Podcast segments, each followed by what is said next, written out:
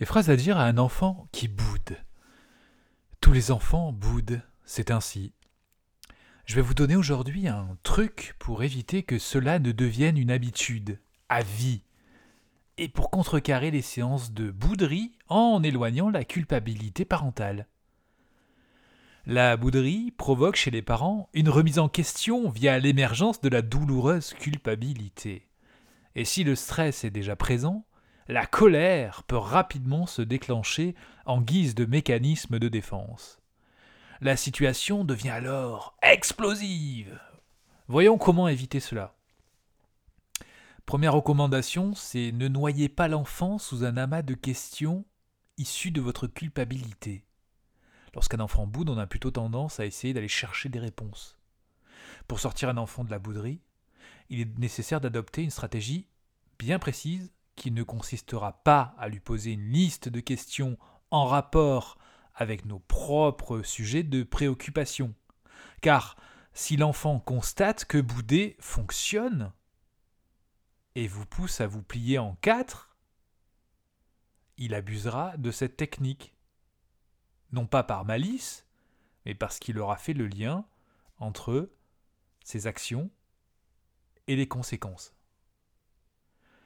Ne soyons pas témoins et complices de bouderie, car en réalité, en cessant d'y porter notre attention pour passer en mode solution, elles disparaîtront comme par magie.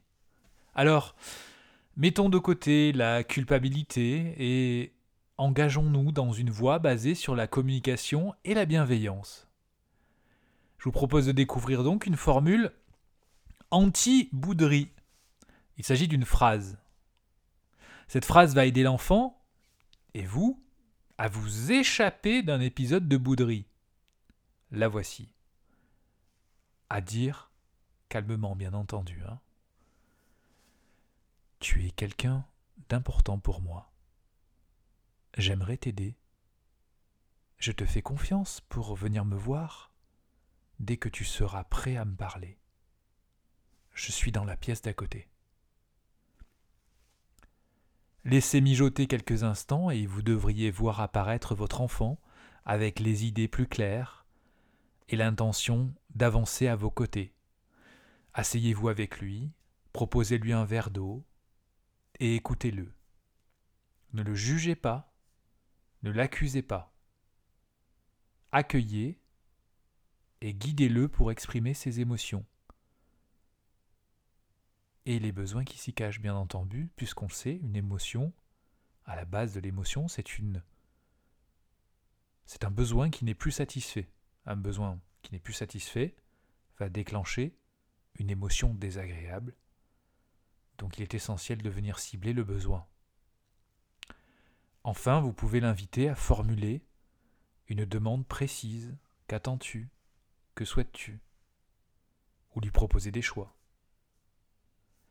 Voilà pour cette phrase à prononcer en toute bienveillance et en toute empathie, afin que votre enfant comprenne qu'il peut vous parler sans crainte et que vous êtes là pour l'écouter.